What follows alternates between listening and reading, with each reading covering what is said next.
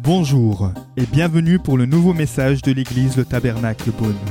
Pour plus d'informations sur nos activités, merci de visiter la page Facebook Église Le Tabernacle On Beaune. reprend notre série donc La foi en action, tirée donc de la lettre de Jacques, qui était le demi-frère de Jésus.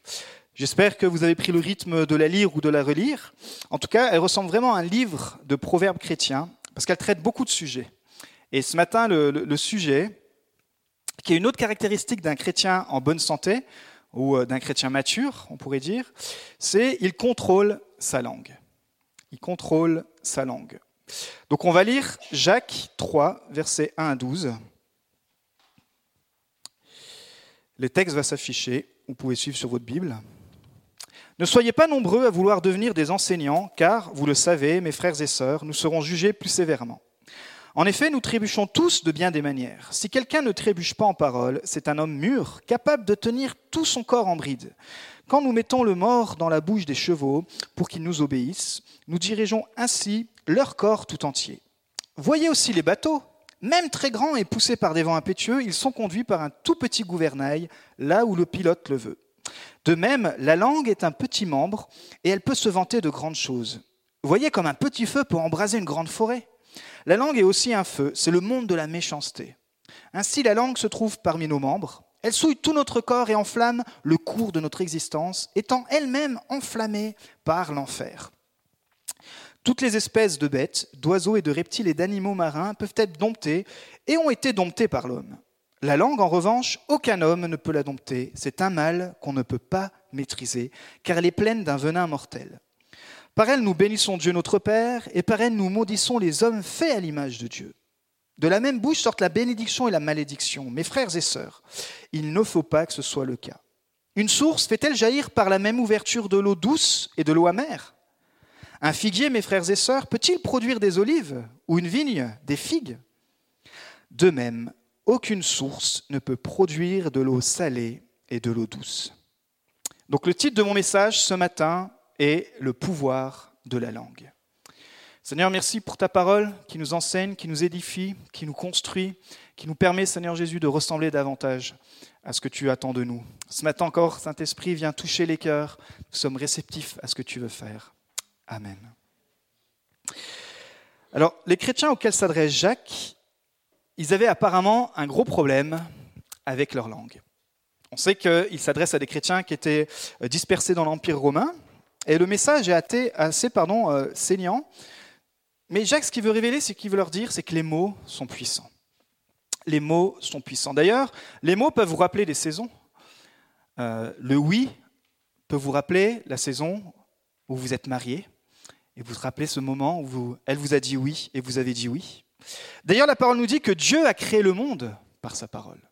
Waouh Le monde était informe et vide, et Dieu a créé le monde par sa parole. Nous, on a bien sûr notre petite fille, Angelina, qui a deux mois passés maintenant, et j'attends avec impatience qu'elle puisse parler. J'attends avec impatience qu'elle puisse euh, dire papa, qu'elle puisse dire maman. Euh, vous savez quels sont les trois mots les plus répétés dans toute la Bible? C'est ne crains pas ou n'aie pas peur. Cette formulation, on la retrouve 365 fois dans la Bible. C'est-à-dire que quand les gens vont te dire tu es incapable, Dieu va te dire ne crains pas. Quand les gens vont te dire attention, ici ça va être dangereux, Dieu va te dire n'aie pas peur. Quand les gens vont te dire cette situation, ça va aller pour le désastre, Dieu va te dire n'aie pas peur. Quand on va commencer à t'accabler, à t'accuser de toutes sortes de choses, Dieu va parler sur ta vie, va dire ne crains pas. Quand tu vas être dans la dépression, quand tu vas être dans la détresse, quand tu vas traverser peut-être, euh, comme on l'a chanté, la vallée de l'ombre de la mort, alors que tout au peut paraître obscur, Dieu va te dire ne crains pas. Et puis au bout d'un moment, ce seront les gens qui vont te dire bon, on va arrêter de dire n'importe quoi sur ta vie, parce qu'apparemment ton Dieu te dit qu'il ne faut rien craindre. Amen. Alors ce matin, on va voir les trois pouvoirs de la langue. Premièrement, le pouvoir de diriger. C'est surprenant que Jacques, qui s'adresse à l'Église naissante, on est au premier siècle, demande qu'il n'y ait pas trop d'enseignants. On pourrait dire, bah si, justement, il faut que la parole de Dieu se propage, il faut qu'il y ait beaucoup d'enseignants. Mais Jacques, déjà depuis le départ, va poser les fondations, puisque beaucoup voulaient enseigner, mais très peu étaient appelés. Ou beaucoup voulaient enseigner, mais surtout pour les mauvaises raisons. Et euh, quand on veut devenir un enseignant de la parole de Dieu, Jacques nous dit qu'on a une plus grosse responsabilité. Parce que ce qu'on va déclarer, on devra rendre des comptes, de plus grands comptes devant Dieu. C'est-à-dire que j'ai une plus grande responsabilité quand je vous enseigne euh, que quelqu'un qui n'enseigne pas. Je serai jugé par Dieu plus sévèrement. C'est pour ça que Jacques dit attention, qui doit enseigner Parce que littéralement, avec la parole spirituelle, tu peux diriger la vie de quelqu'un. Et vous savez, on peut être dirigé par une fausse doctrine. Et toute notre vie passer complètement à côté, même du salut. Parce qu'on va, on va entendre des prédications, on va entendre des, des, euh, des, prêtres ou des pasteurs, etc. Et puis en fait, on est dans une fausse doctrine. On est sincère, mais on est sincèrement dans l'erreur. Et bien sûr, chacun a la responsabilité de la qualité de ce qu'il écoute, d'aller lui-même dans la parole de Dieu. Mais Dieu jugera encore plus ceux qui donnent la parole. Donc Dieu a des attentes différentes, et puis je ne vais pas rentrer dans, tout le détail de ce qu'il faut être pour être un enseignant, mais l'idée c'est ça, il faut avoir le don, il faut avoir l'appel, l'autorité de Dieu et la légitimité de Dieu, il faut avoir les compétences naturelles, mais il faut aussi avoir les compétences spirituelles. Et puis il faut toujours être en progression, même si on a les compétences naturelles, il faut apprendre à communiquer, il faut apprendre l'exégétique, l'herméneutique, etc. En tout cas, ceux qui enseignent ont une plus grande responsabilité. C'est ce que Jacques voulait souligner. Et puis il va faire une déclaration audacieuse. Il dit que si tu sais contrôler ta langue, alors tu sais maîtriser tout ton corps. Et en fait, si vous lisez le texte, vous remarquez qu'il prend six images différentes qu'on peut classer par trois groupes de deux. Donc le premier groupe ce matin, c'est justement, il parle de l'exemple du cheval et du bateau. Parce qu'il dit qu'à un moment donné, il faut savoir et il faut apprendre à maîtriser sa langue. Ça peut, passer par apprendre à se taire. Proverbe 17, 28. Même le fou, quand il se tait, passe pour un sage. Celui qui ferme ses lèvres est un homme intelligent. Vous savez, c'est l'histoire de Pierre avec Jésus lors de la transfiguration dans Matthieu 17. Jésus prend son, groupe le plus proche, les intimes, Pierre, Jean et Jacques, et il veut leur révéler sa nature divine. Pour cela, il dit il faut, que je leur fasse vivre un truc de fou. Donc, ils, vont ensemble sur la montagne. Et lui, il sait, Jésus, il sait qu'il va être transfiguré. C'est-à-dire qu'il va montrer qu'il a sa nature divine. Et notre, notre ami Pierre, alors que Jésus est en train d'être transfiguré, donc imaginez-vous la luminosité, la gloire, son corps qui se transforme, etc., en corps glorieux, en corps divin. Il y a tout à coup Élie et puis Moïse qui arrivent. Donc la loi et l'esprit, waouh, c'est juste un moment glorieux. Et puis Pierre, au lieu de, simplement contempler, au lieu de recevoir la révélation, il, dit à Jésus Hé Jésus, est-ce que ce serait pas top si on pourrait pas planter trois tentes? Comme ça, on resterait tous les trois ensemble ici. Et vous savez quoi? Jésus n'a même pas le temps de lui répondre parce que Dieu, le Père, fait venir une nuée lumineuse et il lui coupe la parole et il dit Écoutez maintenant, mon fils, écoutez Jésus-Christ, parce que c'est lui qui est mon fils bien-aimé. Il est en train d'affirmer l'autorité de Christ en tant que qualité euh, divine, en tant que Messie. Imaginez comme Pierre a dû regretter quand ils sont descendus de la montagne. Il dit, moi j'étais en mode euh, décathlon, quoi, en train de penser à ma rando, en train de penser à mes tentes, alors que Jésus vient de nous révéler que c'est vraiment le Messie. Donc si Pierre a pu euh, trop parler, je pense qu'on peut aussi dire que nous parfois on parle trop. Donc effectivement l'exemple du cheval et du bateau. Pourquoi? Parce que les deux sont énormes. Un cheval, ça peut peser jusqu'à 500, 550 kilos. Et puis il y a des petits bateaux, mais il y a des gros bateaux. Et, Pierre et pardon, Jacques nous dit que malgré qu'ils soient énormes, ils sont dirigés par deux petits objets. Le mort pour le cheval, qu'on met dans, dans, sa gueule, et puis le petit gouvernail pour le bateau. Les deux sont petits, mais pourtant ils exercent un grand pouvoir pour diriger. Un petit mort permet au cavalier de diriger le cheval où il veut, autant même qu'il soit puissant, peu importe la puissance du cheval. Et puis le petit gouvernail permet de conduire aussi les plus gros paquebots, suivant où le pilote dit d'aller, juste avec un petit gouvernail. Donc l'application que Jacques nous donne, c'est que la langue est petite, mais elle a le pouvoir de diriger elle a le pouvoir de diriger. Comme le gouvernail a besoin d'une main ferme pour garder le cap du bateau, la langue a besoin d'être sous contrôle pour bien diriger le corps. David y priait dans Psaume 141, 3, 4 Éternel, garde ma bouche, veille sur les portes de mes lèvres, ne permets pas que mon cœur se livre au mal. Et Jésus dira d'ailleurs que c'est de l'abondance du cœur que la bouche parle dans Matthieu 12, 34. En fait, si tu veux savoir quel est l'état de ton cœur, enregistre-toi pendant une journée et écoute le son de tes paroles. Écoute ce que tu dis sur toi-même, ou peut-être, regarde aussi ce que tu postes sur Facebook. Je pense qu'aujourd'hui, Jésus, il dirait littéralement que c'est de l'abondance du cœur que ton Facebook y parle. Parfois, moi, je vois des chrétiens qui, posent des trucs tellement euh, négatifs, je me dis, mais waouh, est-ce qu'ils ont, besoin que le monde sache que cette chose soit si négative? Jésus dirait aujourd'hui que c'est de l'abondance de ton cœur que tu parles, ça il l'a dit, mais aussi que ton Facebook parle, que ton Instagram parle, que ton Twitter parle. Et c'est pour ça que nous, on développe en ce moment l'application Instagram, mais ce que je veux, la vision derrière, c'est qu'on puisse donner des paroles d'encouragement, des paroles euh, de, bénédiction, des paroles où les gens vont lire ça et dire Waouh, peut-être la journée est dure, oui, effectivement, il y a plein de choses autour de moi qui sont dures, mais la parole a la puissance aussi de vie. Donc le, le danger d'une langue incontrôlée, c'est quoi? C'est comme le cheval en fuite ou comme un bateau qui va être à la dérive, ça peut faire des grands dégâts. Ça peut causer vraiment de grands dégâts. Donc les paroles qui ne sont pas contrôlées peuvent provoquer de grands drames. Pensez au pouvoir des paroles du juge. Coupable ou non coupable. Et selon certains États, pas en France, mais aux États-Unis, ça veut dire jusqu'à la mort, condamné à mort. Il a le pouvoir de diriger la vie de la personne ou à la vie ou à la mort. Pensez au président.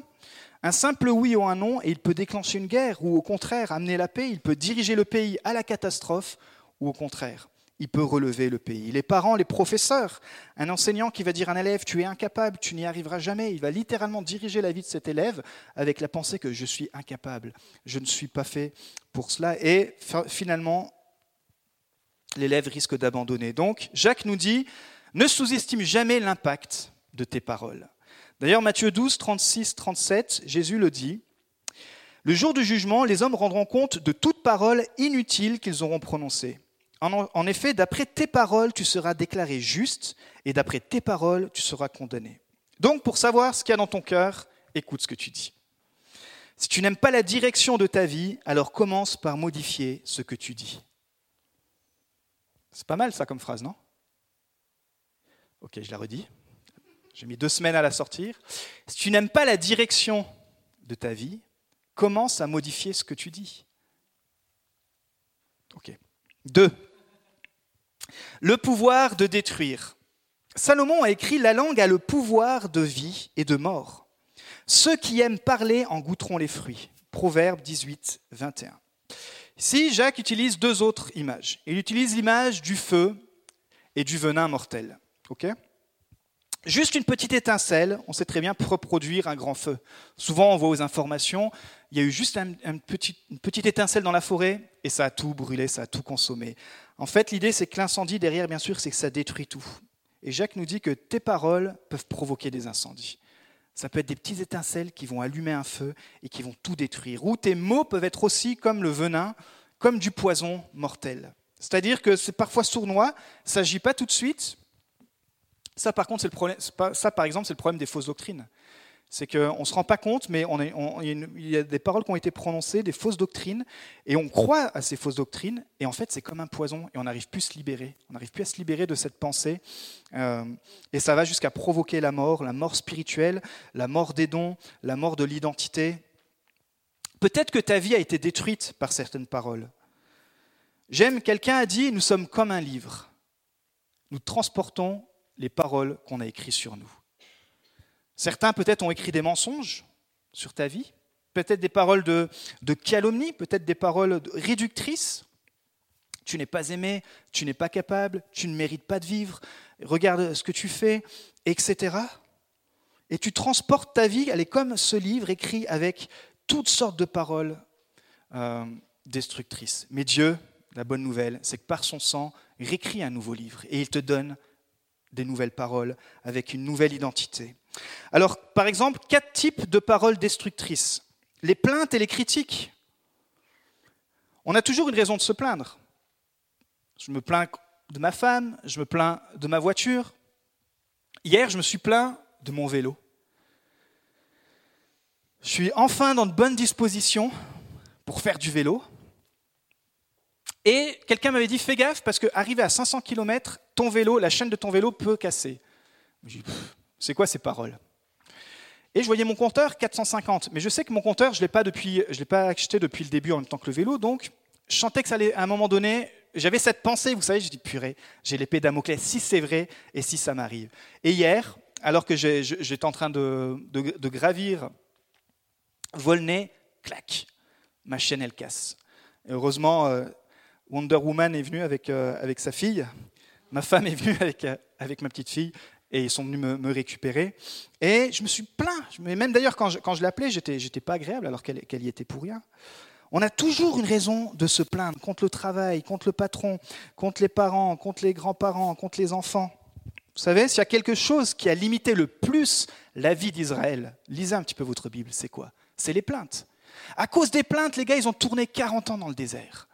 À cause des plaintes, tu peux complètement passer une vie spirituelle à tourner en rond, à tourner en rond, à tourner en rond. En fait, Israël n'a jamais été limité par la puissance de leurs ennemis, mais ils ont toujours été limités par leurs déclarations.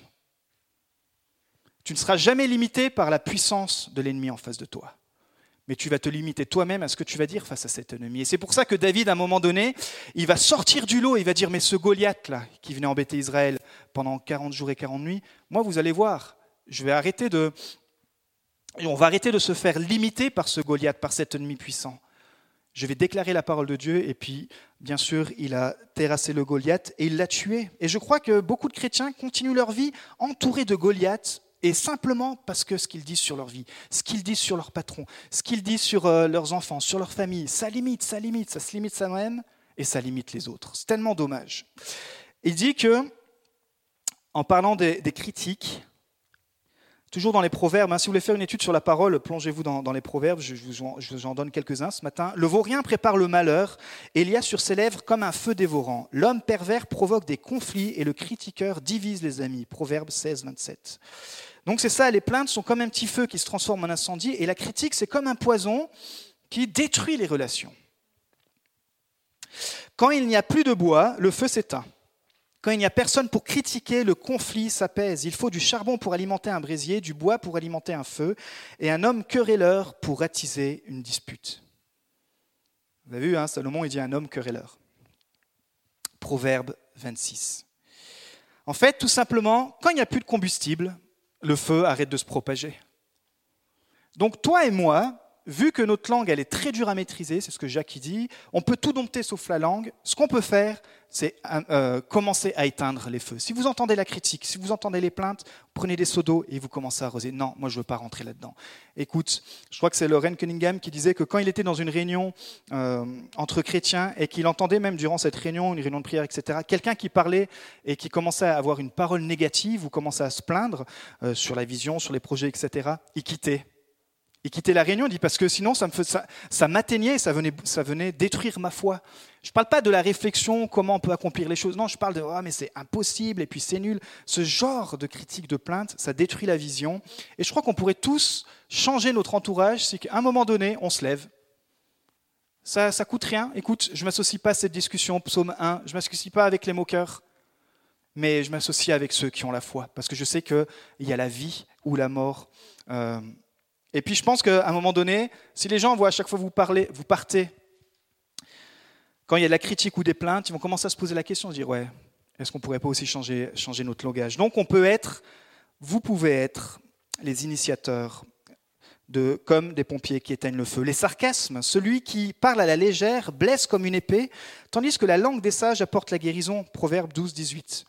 Souvent, les sarcasmes, l'ironie, c'est pour humilier les autres. L'humour ironique, mais qui blesse, vous savez, ces petits pics. Et ça, c'est comme du poison qui se véhicule doucement, mais qui tue. Vous savez, après ça trotte, il dit, mais pourquoi il m'a dit ça? Ah, Cette blague, elle était, elle était vraiment déplacée. Ou... Ben ça, c'est pas bon, mes amis. Et euh, on, a l'habitude parfois d'être ironique, donc faut qu'on puisse aussi veiller à ça. Pour certains, il faut changer votre langage, pour d'autres, faut libérer de toutes ces paroles.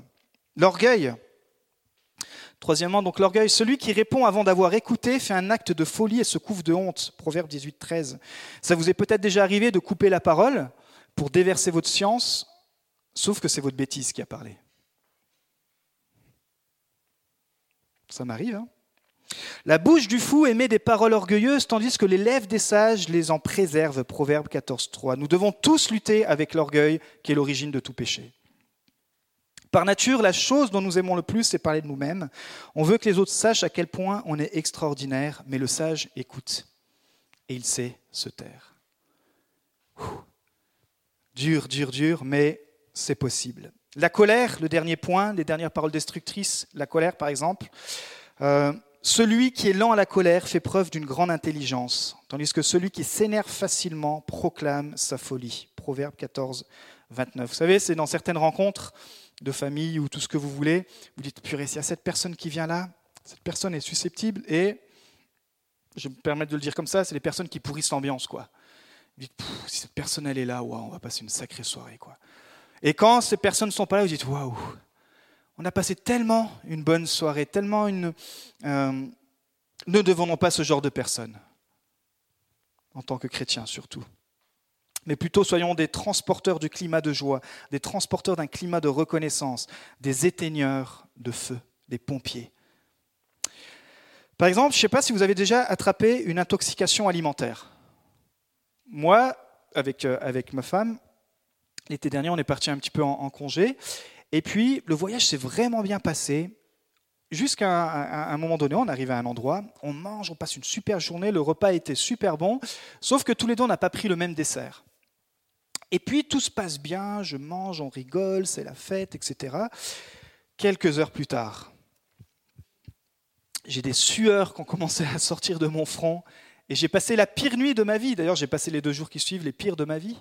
Je ne me suis pas rendu compte, mais je me suis fait intoxiquer j'ai été empoisonné. J'ai mangé quelque chose qui à ma vue paraissait bon, mais en fait, mon corps a été, a euh, intoxiqué et j'en ai, subi les conséquences destructrices. Et parfois, le langage, c'est pareil, il a le pouvoir d'intoxiquer. Il a le pouvoir d'intoxiquer, de, de, littéralement agir. C'est ça le poison, en fait. Il n'agit pas tout de suite, le venin hein, mortel, mais on se fait piquer, et puis tout à coup, on rentre à la maison, ou dans la semaine, il y a cette pensée qui revient, et ça vient nous détruire. La bonne nouvelle, c'est qu'en Christ, nous pouvons maîtriser notre langue. Donc nous devons laisser plus de place au Saint-Esprit. Je ne sais pas où tu en es dans ta relation avec Dieu, mais je t'encourage en tout cas pendant le mois d'avril à prendre ce mois de prière au sérieux, et, euh, parce que la, maîtrise, elle fait partie du fruit de l'Esprit. Et le fruit de l'Esprit, il, est disponible que auprès du, euh, du Père. Demeurez en moi et je demeurerai en vous. Demeurez en moi et je demeurerai en vous. Et c'est comme ça que le fruit de l'esprit peut grandir en nous. Ce que tu dis révèle ce que tu vis. Si tu débordes de haine, c'est que ton cœur est rempli de rancune ou de blessures. J'aime souvent dire qu'on ne déborde que de ce qu'on est rempli. Les gens qui sont joyeux, ils débordent de joie. Vous ne pouvez même pas les contenir. Et les gens qui ne sont pas joyeux, ils débordent aussi de ce qui ne sont pas joyeux. Vous ne pouvez pas non plus les, les contenir. Et ça ne veut pas dire qu'on oublie les soucis, ça ne veut pas dire qu'on vit sur un nuage. Non, ça veut dire que Seigneur, je te remets ma vie et je choisis, c'est un choix, de déborder des fruits de l'esprit, même si tout autour de moi va mal. 365 fois par an, tu me dis, ne crains pas, ne crains pas. Mais ça veut peut-être dire qu'il faut que je retourne aussi dans la parole pour m'alimenter bien. Donc on a vu que la langue a trois pouvoirs. Le pouvoir de diriger, le pouvoir de détruire, et je vais terminer avec le troisième point, qui est le pouvoir de bénir. Et ici, il utilise la dernière image qui est la métaphore de la source et du figuier. L'homme, bien sûr, a besoin d'eau pour vivre. Euh, après une randonnée, après un grand effort, qu'est-ce que ça fait du bien, surtout en ce moment qui fait beau, de prendre un bon verre d'eau. Et on utilise aussi l'eau pour cultiver, pour laver. L'eau, on l'utilise un petit peu partout. Si tout à coup vous allez avoir une panne d'eau, vous allez vous rendre compte que c'est très très compliqué de vivre euh, sans eau. Mais encore une fois, nous sommes comme un livre. Nous transportons les mots qu'on a écrits sur nous. Et Proverbe 16, 24 dit Les paroles agréables sont un rayon de miel. Elles sont douces pour l'âme et porteuses de guérison pour le corps. En fait, on peut utiliser nos paroles pour guérir les autres. Waouh On peut utiliser nos paroles pour sauver la vie spirituelle de notre prochain, pour donner de l'espoir, pour donner de l'encouragement, pour donner de la persévérance. Et vous pouvez devenir ce genre d'ami. Peut-être vous dites, mais moi, j'ai aucun ami comme ça. Si, tu as Jésus, et puis toi, tu peux devenir cet ami. Attends pas que d'avoir cet ami. Deviens cet ami et tu vas attirer ce genre de gens. Tu vas attirer ce genre de gens qui sont pleins d'espoir, pleins d'encouragement. Mais Jacques pose une question, il dit, mais comment se fait-il qu'avec la même langue, on peut bénir Dieu et l'instant d'après, on peut maudire les hommes qui ont été créés à l'image de Dieu? Vous savez, quand vous critiquez quelqu'un, vous critiquez Dieu parce que cette personne, c'est Dieu qui l'a créé. Je ne parle pas d'une remarque constructive ou de quelque chose pour aller plus loin, je parle de, mots qui blessent. Alors que on peut encourager quelqu'un. Les paroles du juste restaurent beaucoup de gens. Proverbe 10, 21. Nos paroles peuvent offrir un abri, la protection, peuvent offrir un, cadre où les gens fatigués peuvent venir trouver du conseil autour de nous. Et ce n'est pas juste du, euh, coaching euh, par la motivation. Non, c'est la parole de vie. Écoute mon frère, ma soeur, oui, peut-être là tu es dans une situation difficile, écoute, on fait le point. Effectivement, là il y a des choses à régler pour que ta vie soit restaurée, mais je crois que c'est possible. Ne crains rien, confie-toi en Dieu. Nos, paroles peuvent offrir la protection et un abri. Comme la source de l'eau détermine la qualité de l'eau, la source de ton cœur détermine la qualité de tes paroles. Je leur dis. Comme la source de l'eau détermine la qualité de l'eau, la source de ton cœur détermine la qualité de tes paroles. Et c'est pour ça que pour qu'un arbre soit en bonne santé, tout dépend aussi de ses racines. Si ses racines sont superficielles, l'arbre ne poussera pas correctement, il n'aura pas de fruits. Pour bénir en profondeur, tu dois être enraciné dans le Seigneur. Pour bénir en profondeur, tu dois être enraciné dans le Seigneur. Sinon, ça sera que du vent. Sinon, tu n'y arriveras pas même par toi-même. Mais pour bénir en profondeur, c'est-à-dire pour que ce soit une parole vraiment qui restaure, une parole qui apporte la guérison, pour bénir en profondeur, tu dois être enraciné dans le Seigneur. Tes paroles sont le fruit de ta relation avec Jésus. Comme une fontaine ne peut pas donner deux eaux différentes et un arbre ne peut pas porter deux sortes de fruits, tu ne devrais pas bénir et maudire. Ce que Jacques nous dit, ce que Jacques nous rappelle. Donc Jésus, la bonne nouvelle, c'est qu'il nous donne un nouveau cœur. Tous les jours, ce cœur doit s'alimenter auprès de Dieu pour pouvoir produire des bonnes paroles, des bonnes choses. Parce que ce n'est pas par notre propre force, parce que vous allez y arriver 3-4 jours peut-être, mais vous allez bien sûr, à un moment donné, il y a une mauvaise parole qui va sortir. Il dit que c'est indomptable, mais que Christ nous permet quand même de limiter les dégâts. Ce n'est pas par nos propres forces, mais nous devons continuellement compter sur le Saint-Esprit, savoir avoir une relation intime qui change notre langage. Et euh, vous pouvez voir, c'est ce que Jacques en fait est en train de nous dire. Il dit, bah, tu veux savoir si tu es un chrétien mature ou pas? Écoute comment tu parles aux autres, mais comment tu parles sur toi. Par le Saint-Esprit, ton langage peut construire, par le Saint-Esprit, tu communiques la grâce qui encourage. Je termine avec ce verset dans Éphésiens 3, 29, 30. Qu'aucune parole malsaine ne sorte de votre bouche, mais seulement de bonnes paroles qui, en fonction des besoins, servent à l'édification et transmettent une grâce à ceux qui les entendent. N'attristez pas le Saint-Esprit de Dieu. Notre langage peut attrister le Saint-Esprit. Et du coup, c'est pour ça que parfois on est vide à l'intérieur. Parce que notre langage n'est plus à la gloire de Dieu, on n'est plus nourri dans la parole de Dieu et le Saint-Esprit est attristé. Et quand le Saint-Esprit est attristé, il ne s'en va pas. On, est sauvé, le Saint-Esprit, la vie de Dieu est en nous, mais il ne se manifeste plus. Il n'y a plus de fruits. Donc il n'y a plus la maîtrise de soi, il n'y a plus la joie, etc.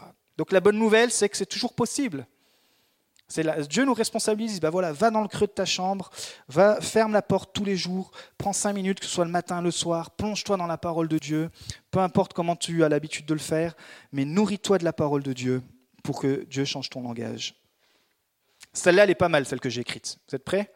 Franchement, elle est pas mal. Hein Je crois que c'est la meilleure. Une nouvelle t'informe, la bonne nouvelle te transforme.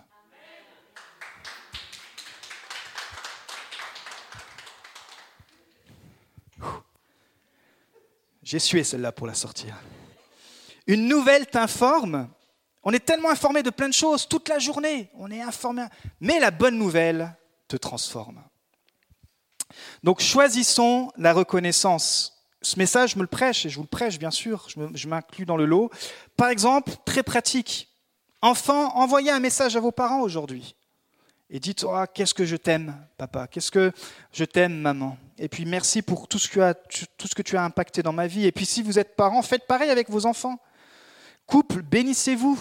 Laissez tomber les, les, pics, les paroles de mort.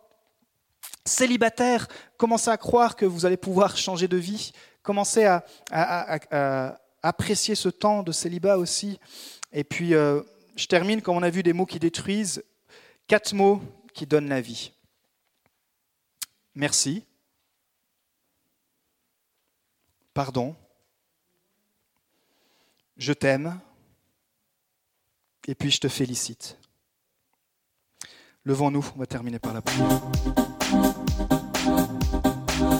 Nous espérons que vous avez apprécié le message de cette semaine. Pour plus d'informations sur notre Église, merci de visiter la page Facebook Église le Tabernacle Beaune.